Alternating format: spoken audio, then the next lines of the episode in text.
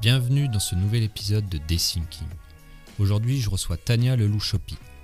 Très tôt, Tania est tombée sous le charme de la devise des Lumières. Aie le courage de te servir de ton propre entendement et a mis son énergie au service du développement de compétences. D'abord en entreprise pendant 20 ans, et puis à son compte pour nourrir sa grande curiosité. À travers cet épisode, Tania va nous expliquer comment favoriser l'efficacité des expériences d'apprentissage grâce à la centricité utilisateur.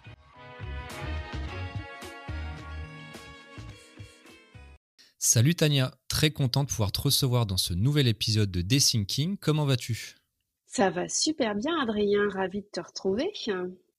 Génial. Content en tout cas que d'être ensemble euh, ce soir pour ce nouvel épisode. Alors avant de commencer, comme tu le sais, l'objectif à travers ce podcast, c'est de pouvoir aider le plus grand nombre à démarrer ou à accélérer l'innovation et les transformations dans leur organisation. Avant qu'on rentre dans le cœur du sujet, je souhaiterais que tu te présentes, Tania, en quelques mots. Oui, bien sûr.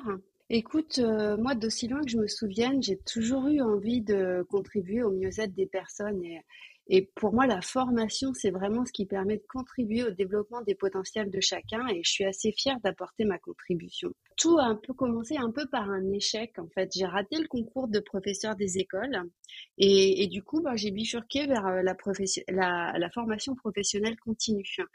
Et c'est assez amusant quand je regarde dans le rétroviseur maintenant de voir comment euh, ce premier échec m'a finalement euh, permis de réussir ma vie. Donc euh, grosse pensée pour les lycéens là qui sont sur parcoursup, rien n'est joué, tout peut s'arranger. et aujourd'hui, moi j'aime vraiment beaucoup mon métier qui me permet d'allier à la fois la pédagogie et la gestion de projets digitaux dans le monde de l'entreprise. Je me sens vraiment à ma place et assez utile à mes pairs du coup. Et alors mon parcours euh, plus universitaire, euh, attention, je vais dire pas mal de gros mots. Là, j'ai eu un DESS en ingénierie de la formation, j'ai fait euh, un peu de, de FLEUF, français langue étrangère, et puis j'ai commencé par travailler dans un autre car. ce qui m'a permis de goûter au e-learning au travers d'un projet de formation de tuteur à distance. Et j'ai vraiment eu envie de continuer et de me perfectionner. Du coup, je me suis offert un congé de formation en ingénierie de projet multimédia et ça m'a permis de rentrer euh, en stage chez euh, le numéro un du e-learning pour manager. Et j'y suis restée sept ans. Euh, j'en suis partie pour relancer la pédagogie multimédia pour un organisme de formation de branche professionnelle. J'avais vraiment envie de changer de public. Euh, J'aime beaucoup le changement. Euh, je suis assez curieuse. Et euh, tout ça, en fait, je pense que ce sont des qualités qui sont assez essentielles pour un digital learning manager. Donc la curiosité, mais aussi la rigueur, le goût du beau et la capacité à simplifier. Ok, excellent. Donc tu es arrivé finalement après, comme tu le disais, des péripéties ou en tout cas des choix non obtenus, à quand même trouver ta voie et on va justement parler de tout ça sur l'aspect formation. Ça va être le sujet du jour. En quoi justement la formation peut être innovante et apporter des solutions à tout un tas de situations. Et c'est justement ma question qui suit, Tania. C'est est-ce que tu pourrais nous dire quand et comment, toi, tu as découvert justement ces méthodologies d'innovation, du coup portées plus sur la formation parce que c'est ton domaine d'expertise? Moi, la centricité utilisateur, en fait, je l'ai découvert euh, pendant mon DESS. Quand on est en sciences de l'éducation, on ne parle pas de centricité utilisateur, on va employer le terme centration sur l'apprenant. J'ai vraiment découvert ça avec le triangle didactique de Jean Housset, que j'adore et qui me parle énormément. Ce triangle didactique permet de différencier en fait les processus d'enseignement de celui de formation et de celui d'apprentissage. L'apprentissage, c'est la mise en relation de l'apprenant et du savoir par un, enseignant qui, de coup, devient facilitateur. Et pour moi, ça a toujours été évident que c'était la seule façon que la formation puisse être efficace et qu'on ne pouvait pas faire autrement. Je ne vois pas comment on peut développer des compétences si on ne fait pas en fonction de l'apprenant, euh, de ses besoins et de ses envies. Donc, euh, cette, cette innovation, chez moi, elle est arrivée vraiment par la centricité utilisateur. Et, euh, et c'est comme ça, du coup, que j'ai essayé de mener tous mes projets de formation, en cherchant à chaque fois à connaître mon public, à m'adapter à lui et en imaginant des formations qui pourraient lui convenir. En amonçant avec une posture d'humilité et en acceptant que je ne sais pas, mais que je peux apprendre et tirer les leçons euh, de mes différentes expériences. Et du coup, en allant en testant, en allant chercher du feedback, en étant en empathie avec le public, en faisant de l'idéation, des tests et de l'itération. Et, du coup, quand je dis tout ça, ben, ça rappelle quand même le design thinking, non? Et, c'est ce que j'ai euh, découvert en 2019 hein, et, je me suis vraiment rendu compte que je faisais du design thinking sans le savoir, un peu comme Monsieur Jourdain faisait de la prose sans le savoir. J'adore. Donc euh, c'est vraiment quelque chose que tu as découvert sur le tas à force de, de pratiquer en tout cas ton métier et d'associer euh, ce que tu faisais à une théorie ou en tout cas ce qui a été théorisé en, en lien avec le design thinking. Et c'est intéressant parce que dans tous les autres épisodes, c'est souvent ce qu'on nous a partagé aussi, c'est que très souvent, c'est la pratique qui a amené à se rendre compte que ce qu'on faisait, bah, il y avait quand même une théorie derrière, et j'ai le sentiment que c'est aussi ce que tu as vécu de par euh, tes différentes activités, et, je te rejoins en effet. Euh, pourquoi euh, finalement pas développer des formations les plus proches des besoins des apprenants? Ça reste quand même assez essentiel, et tu vas nous en parler après pour comprendre en quoi c'est d'autant plus bénéfique. Je serais curieux de savoir parce que tu les as utilisées, tu les as découvertes, euh, pour tout un tas de raisons, tu as trouvé ça intéressant. Mais qu'est-ce qui t'a convaincu, convaincu pardon, d'aller encore plus loin, d'aller, d'en faire même ton métier, d'adapter en tout cas cette méthodologie dans ton quotidien de formation pour euh, les potentiels clients et utilisateurs que tu avais Alors ça s'est vraiment renforcé quand je suis arrivée sur des projets euh, vraiment de digital learning. Parce que ce sont des projets qui sont assez gourmands gourmand en temps, gourmand en ressources financières et gourmand en intervenants. On mobilise beaucoup d'experts pour recueillir leur savoir. Après, on a des spécialistes de la pédagogie ou alors du graphisme pour pouvoir mettre en scène, mettre en forme. Et sans parler après encore d'un intégrateur qui va utiliser les différents outils, euh, rassembler tous les médias. Euh, on a aussi des chargés de communication, on a des chefs de projet. Il faut que tout ce monde puisse travailler ensemble. Euh, travailler avec agilité permet vraiment d'être plus engagé et de délivrer plus vite. Euh, le fait de moins viser la perfection euh, et, de, viser simplement la livraison et l'amélioration continue, le fait de travailler en boucle d'itération, je trouve que ça permet vraiment de maintenir l'engagement de l'équipe. Parce que sur certains projets qui sont pas design thinking, hein, qui sont réalisés de manière plus traditionnelle, euh, on peut se retrouver à livrer un produit euh, pour lequel on a mis tout notre cœur euh, au bout de neuf mois et puis et puis finalement cette formation elle trouve pas son public. L'équipe a quand même un peu tendance à se dire bah, tout ça pour ça et à être un peu frustrée. C'est assez difficile de se remotiver après ça. Hein. sans parler du bilan qui est plutôt mauvais aussi hein, du point de vue des commanditaires. Hein. là, le ROI est un peu dur à trouver. Donc si on fonctionne vraiment avec l'agilité euh, du design thinking, on va euh, au bout de trois mois livrer quelque chose qui est peut-être certes moins qualitatif, mais euh, grâce au test utilisateur, on va pouvoir vraiment améliorer en continu et, l'équipe continue de se motiver, ça donne du sens au projet, on maintient vraiment, je trouve, l'engagement sur le projet. Et on utilise un peu mieux le budget aussi. Parce que comme on investit moins euh, d'un seul coup, au final, on gâche moins.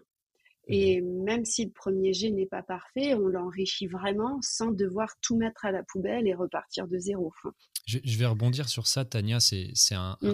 hyper intéressant sur la partie évidemment d'itération, d'amélioration continue. Est-ce que tu peux nous partager euh, sur des cas, enfin, tu vois, dans, dans un cas euh, spécifique, finalement, comment tu, comment tu mets en place ce, ce, test euh, auprès d'utilisateurs? Parce que c'est souvent ce qu'on entend en entreprise, c'est que bah, si je le fais tester euh, trop tôt, je risque de perdre le client, il ne m'achètera pas après, euh, donc je suis pas convaincu, je préfère le garder pour moi. Enfin, comment, comment toi, tu, tu as pallié justement à des fois ces, ces discours qu'il peut y avoir pour aller tester et ensuite te permettre d'itérer pour éviter d'être dans un tunnel pendant neuf mois? Alors, pour le coup, euh, euh, soit c'était des produits que je faisais en interne et j'avais la confiance euh, de, mon manager et je pouvais m'organiser comme, comme je le souhaitais. Mmh. quand je travaille pour, pour d'autres clients, en fait, ça va marcher si le client d'emblée adopte l'idée de travailler avec agilité. Si je me rends compte que j'ai face à moi une personne qui, pour laquelle c'est trop compliqué en fait de changer son habitude, ça va, ça va pas passer le coup de, du test hein, sur un produit qui est pas complètement fini. Mmh. Donc, pour moi, l'enjeu, il est vraiment de se mettre d'accord au, au, démarrage du projet sur euh, le, choix de la méthode pour pouvoir travailler ensemble. Et une fois que qu'on est OK de se dire qu'on va travailler par boucle d'itération et avec cette agilité-là, l'organisation de test, elle se fait bien. Hein elle se fait assez facilement parce qu'en fait, personne n'a honte du produit qui est livré. Tout le monde sait qu'il n'est pas, euh, qu'il est peut-être pas parfait, mais qu'il est suffisamment bon pour pouvoir le proposer à des euh, stagiaires euh, ou à des participants en ligne. Donc, mmh. donc c'est vraiment une notion de, mindset en fait. C'est finalement mettre un, poil de côté son ego aussi sur le fait que bah, c'est pas parfait et, c'est ok. Et surtout, le, se mettre dans cette posture de si je pratique comme ça, c'est pour justement avoir moins de risques par la fin et avoir un contenu qualitatif encore meilleur euh, à la fin du process finalement. Exactement, il faut vraiment être capable d'accepter que done is better than perfect mmh et, euh, et, d'avancer ainsi. Euh, quelquefois, ça, ne correspond pas à la culture d'entreprise et du coup, bah, je procède différemment. Mais, euh, quand j'ai un client ou, un manager qui est vraiment ouvert à cette agilité, le test se fait vraiment facilement.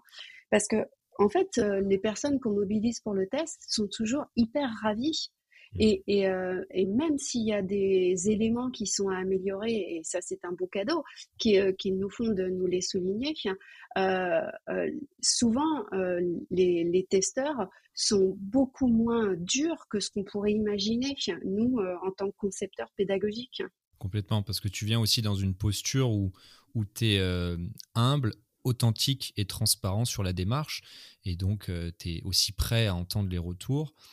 Et, même s'ils peuvent être des fois euh, pointilleux ou en tout cas pas évidents à entendre, si tu as cette posture-là, la personne en face de soi aussi certainement se sent plus à l'aise à, faire part des choses et se trouve euh, en partie flatté d'avoir été sélectionné ou en tout cas euh, propre au test pour améliorer et en faire un outil ou une formation la plus qualitative possible.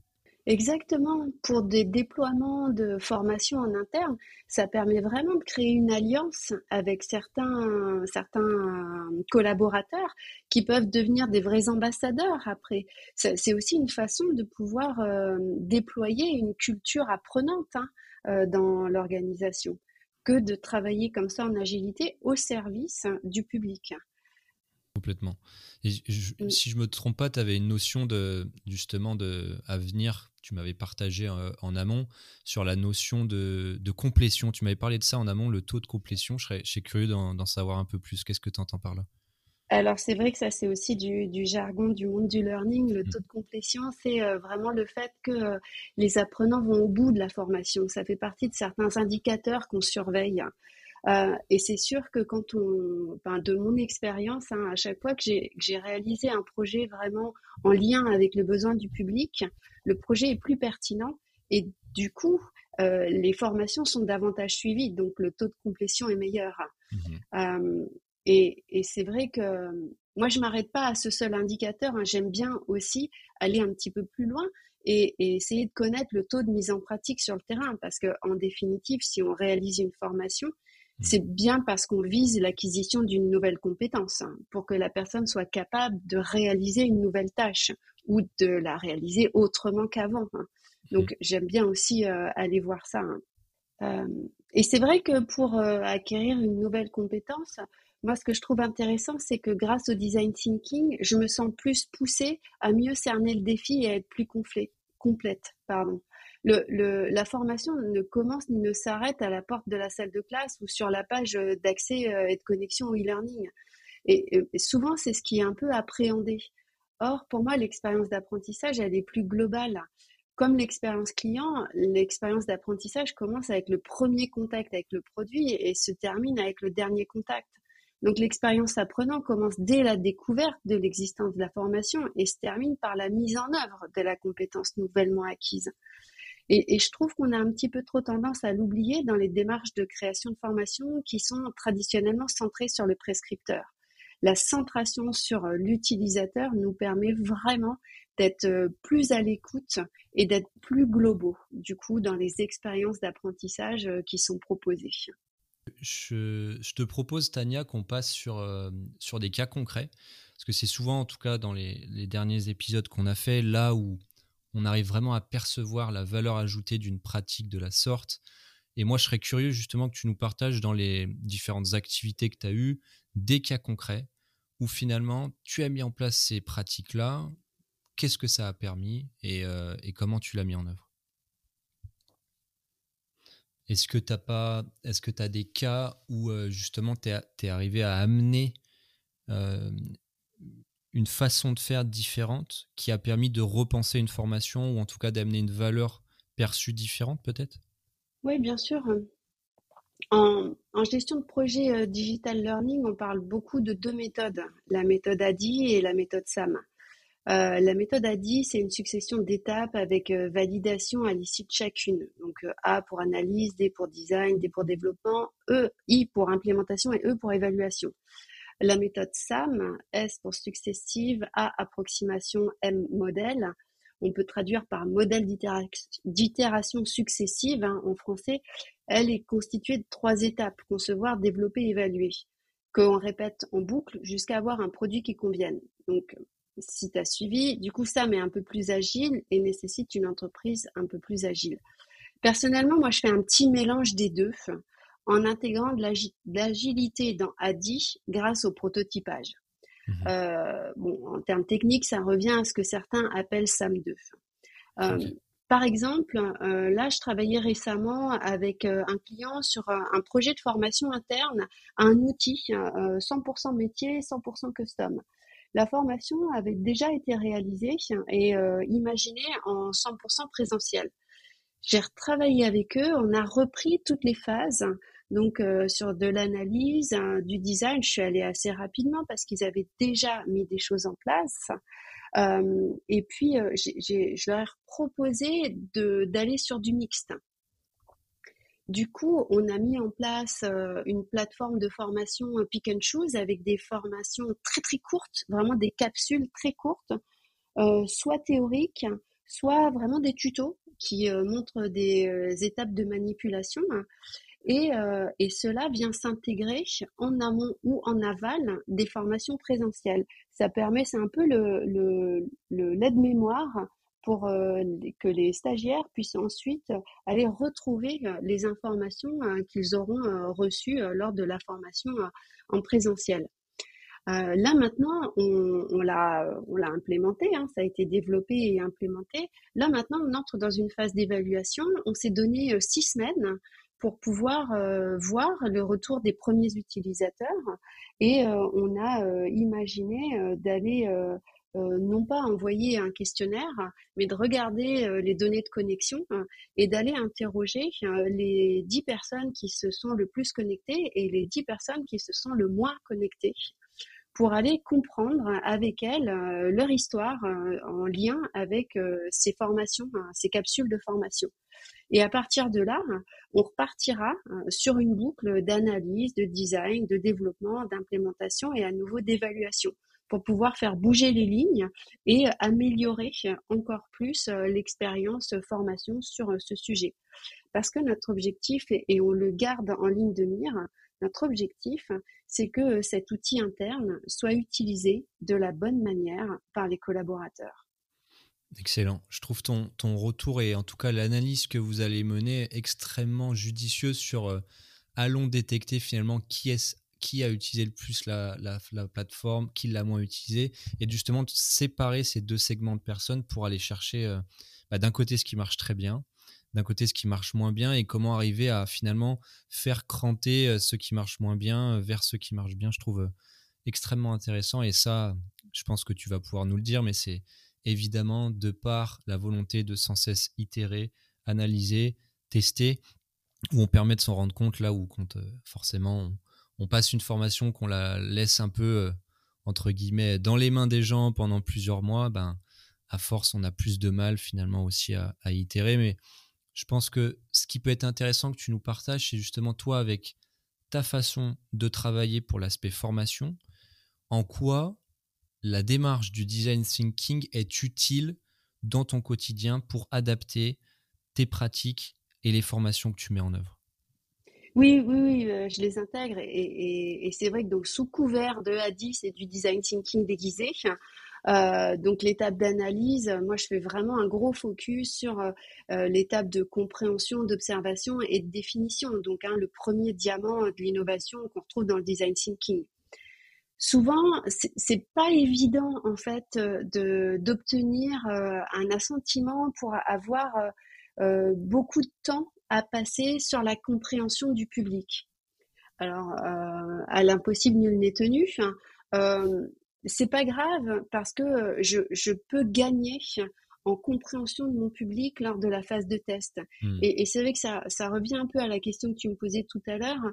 Euh, si j'arrive pas forcément à réaliser un, un test, euh, bah, c'est pas c'est pas forcément euh, dramatique parce que au final euh, on y arrive aussi par des bruits de couloir par la machine à café par et, et on finit par consolider des choses et, et continuer d'avancer quand même.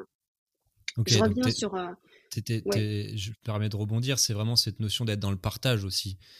C'est ce qu'on retrouve souvent au sein de cette, cette approche là c'est qu'il y a un moment tu t'es concentré, et bah partage un maximum tes réflexions, tes premiers essais pour que tu aies le maximum de retours. Et en effet, si c'est pas du test comme on peut le penser euh, utilisateur, et bah déjà dans un premier temps, partage-le au sein euh, des autres services, de, tes, de ton équipe et de tout un tas de personnes qui peuvent avoir un regard extérieur.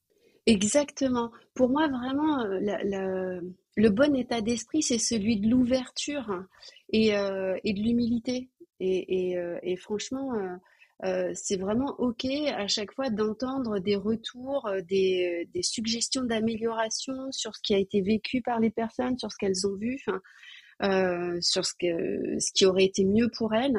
Donc, euh, effectivement, tout est une occasion d'obtenir euh, du feedback.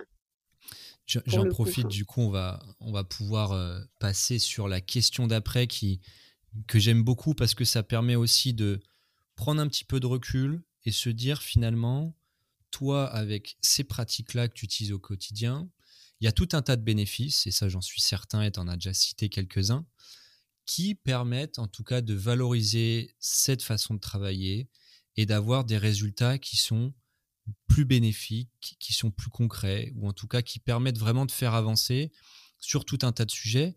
Pour toi, c'est quoi les bénéfices justement à utiliser cette approche-là au quotidien? Alors moi, les bénéfices que vraiment euh, je, note hein, et qui sont euh, qui sont assez clairs hein, et assez euh, assez explosifs, c'est vraiment la motivation hein, pour l'équipe qui intervient sur le projet. Ça soutient vraiment l'engagement et ça évite les côtés les côtés découragement des, des projets tunnels. après, il y a un énorme bénéfice sur l'économie sur le projet. Euh, ce qui est en lien aussi avec la motivation de l'équipe. Hein. Euh, mais vraiment, je, constate une meilleure utilisation des budgets du coup euh, dédiés à la réalisation des formations. Et puis au final, comme on est sur une approche qui est centrée utilisateur, eh je constate aussi qu'il y a des meilleurs résultats en termes d'acquisition des compétences. Et c'est encore une fois bien l'objectif du projet que de permettre à, d'autres personnes de développer euh, de nouvelles compétences. Et ça, c'est justement ce que tu nous partageais sur euh, toi, tes indicateurs. C'est évidemment euh, le nombre de personnes qui ont assisté à la formation, les résultats en tant que tels, mais surtout, et ça, c'est tu nous partageais, c'est la mise en pratique. C'est finalement, j'ai été formé, j'ai bien réussi, mais concrètement, dans la pratique, dans mon activité personnelle, professionnelle ou autre, est-ce que ça me sert? Typiquement, là, ce que tu viens de nous partager, c'est en effet, tu notes, ou en tout cas les personnes de leur côté notent un meilleur résultat en termes d'acquisition des compétences. Donc c'est extrêmement révélateur de la puissance de la méthodologie, en tout cas. Exactement. À l'inverse, parce que sinon, ça serait trop beau, il y a forcément des freins, j'imagine, opérationnels pour la mise en œuvre, euh, en tout cas d'une approche de cette sorte-là. Il y a des entreprises peut-être qui ne sont pas encore et tu nous en parlais un petit peu sur cette volonté mmh. d'être agile, d'avoir euh, une posture différente sur la perception. Pour toi, quels sont les freins justement les plus notables que tu as pu identifier au fil de tes expériences auprès de certains clients? Pour moi, le plus gros frein, c'est vraiment celui de la culture d'entreprise. Cette approche hein, de la formation avec euh, la centration sur l'utilisateur et l'innovation nécessite d'accepter de ne pas savoir. Euh, ça nécessite aussi d'accepter que, euh, que, que l'on peut se tromper. Euh, et, et, et, ça, on le retrouve pas forcément dans toutes les organisations. Donc, moi, c'est une méthode que j'applique dans une organisation qui peut accepter cette posture d'humilité, cette posture qui accepte le droit à l'erreur, qui est ouverte à l'autre.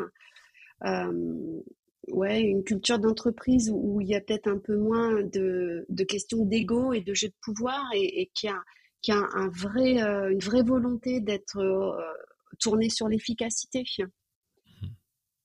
Ok, ça c'est le, en tout cas des aspects qui, qui sont, euh, et on l'a entendu malheureusement, ou sur les autres épisodes, c'est que c'est vraiment propre à l'humain, à la culture d'entreprise, mmh. à ce que la direction souhaite mener. Mmh. Mais il y a quand même des solutions. Euh, on en a eu tout un tas qui ont été partagés dans les autres épisodes. Je pense que toi, évidemment, tu en as d'autres. Euh, pour toi, ça serait quoi les trois bons conseils pour justement aider, faciliter euh, le changement ou en tout cas l'évolution de la culture des entreprises et des personnes qui pilotent tous ces sujets-là au sein des entreprises Ça serait quoi les, trois bons conseils? Ben, pour le coup, moi, ce que je conseille, et c'est ce que j'ai fait, hein, c'est quelquefois d'avancer masqué euh, et, de commencer par une formation à faible enjeu et qui va être plutôt courte, hein, parce qu'on le sait hein, sur les formations. Si euh, c'est la formation de l'année euh, que tout le monde va regarder, qui va être observée et scrutée par le CODIR, là, on, on va peut-être pas trop se mettre la pression. Mmh et c'est pareil en termes de durée de formation, plus la formation est longue, plus on va avoir des budgets conséquents. Donc, essayons de, d'essayer d'abord sur une formation qui est, qui est plutôt courte. Et puis, en fait, euh, si, si euh, vous arrivez à réaliser votre projet en, en agilité et, et, vous allez enclencher en fait une dynamique qui est complètement positive, euh, ça va faire boule de neige. Alors doucement, hein, mais doucement et sûrement, parce que le, le risque majeur, c'est que les utilisateurs apprécient beaucoup cette centration euh, sur eux, euh, apprécient euh, énormément qu'on soit à leur service et qu'ils en redemandent. Donc, pour moi, vraiment, le, premier conseil, c'est celui-là, hein. c'est de commencer par une formation où vous n'avez pas beaucoup de pression. Mmh et après, bah, d'utiliser les résultats obtenus pouvoir rassurer et puis embarquer un petit peu plus sur des projets euh, un peu plus ambitieux. Euh, et, euh, un autre conseil, c'est que le, le design thinking, c'est une aventure collective. Le design thinker n'est pas un cow-boy solitaire. Et pour que ça fonctionne, c'est vraiment important de recueillir l'adhésion de tous les acteurs du projet, donc y compris celle du commanditaire. Euh, c'est ce qui va, à mon sens, garantir, euh, en tout cas peut-être pas garantir, mais, mais favoriser euh, l'engagement plutôt plein et entier de l'équipe. Du coup, parce que si vous n'êtes pas soutenu par votre commanditaire, ça risque vraiment d'être compliqué. Donc, si vous, vous avez envie de partir sur un projet de design thinking appliqué au learning, mon premier conseil, c'est de vérifier que tout le monde est partant pour cette mmh. nouvelle aventure. Et euh, parce que même si vous vous êtes emballé, que vous maîtrisez parfaitement euh, les concepts, que vous vous sentez capable de piloter euh, les différents sprints, si vous avez des freins internes dans votre équipe, ça risque de pas être très agréable. Hein. Et mieux vaut être Christophe Colomb que Don Quichotte. Hein. Ok. Est-ce que tu as un, un, dernier conseil, justement? Oui, parce qu'on peut facilement tomber dans ce piège-là et, euh, c'est de se dire que on ne connaît jamais son public en fait. Garder cette ouverture et cette curiosité, cette fraîcheur du design thinker. C'est pas parce que ça fait dix ans que vous faites des formations qui fonctionnent que, que vous devez vous exonérer d'aller observer votre public et de lui demander du retour. La culture du feedback est vraiment fondamentale. Euh, et, chaque, chaque formation est une nouvelle opportunité de mieux connaître votre public et d'améliorer les expériences d'apprentissage. Je pense que c'est vraiment important de garder cet état de, de, doute, de, enfin, de, de ne pas savoir, de n'être jamais arrivé. Mmh. Et en plus, euh, pour le coup, sur de la formation, cette, euh, cette attitude de questionnement est assez modélisante pour vos apprenants parce que ça leur montre l'exemple de la réflexivité.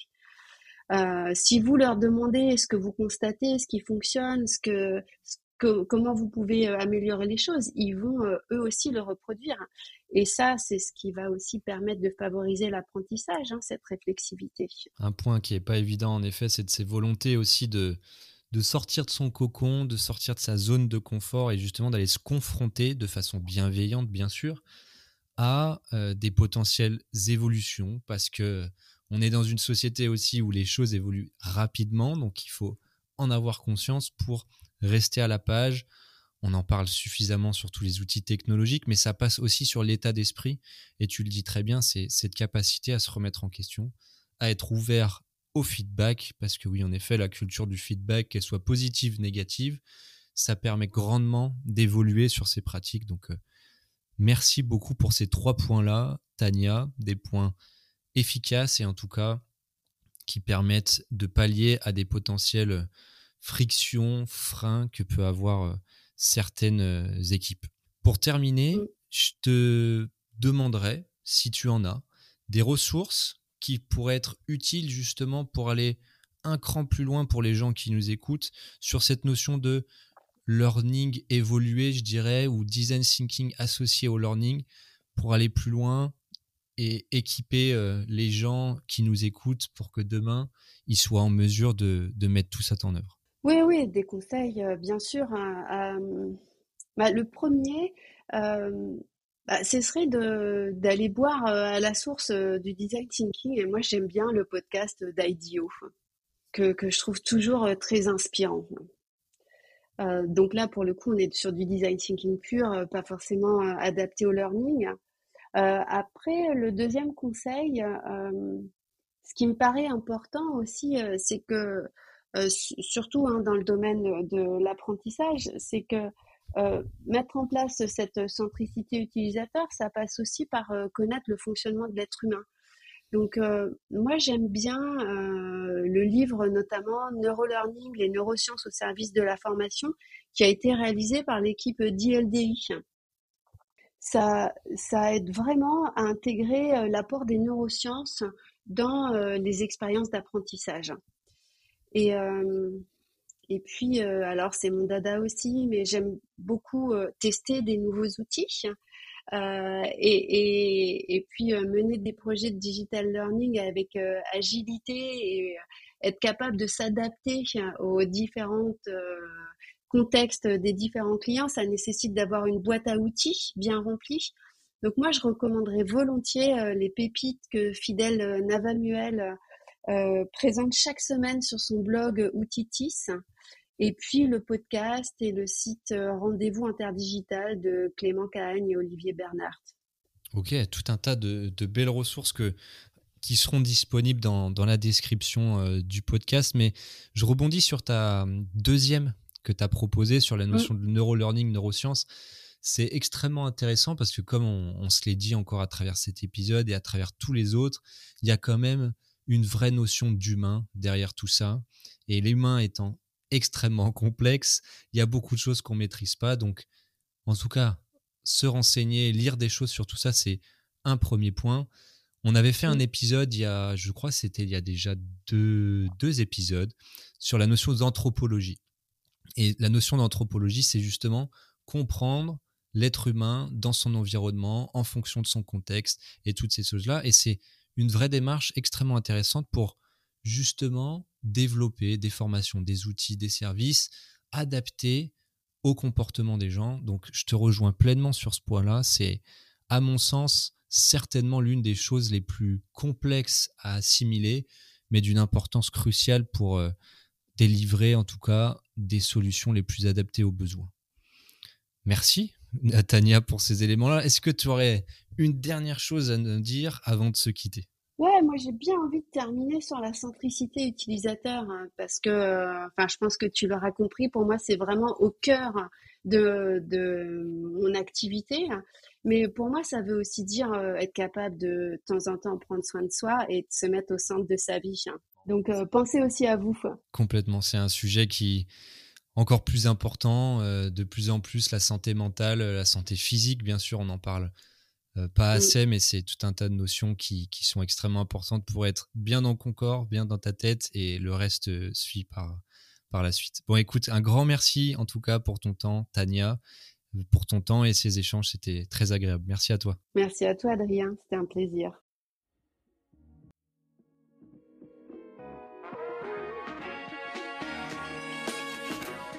Merci à vous de nous avoir écoutés.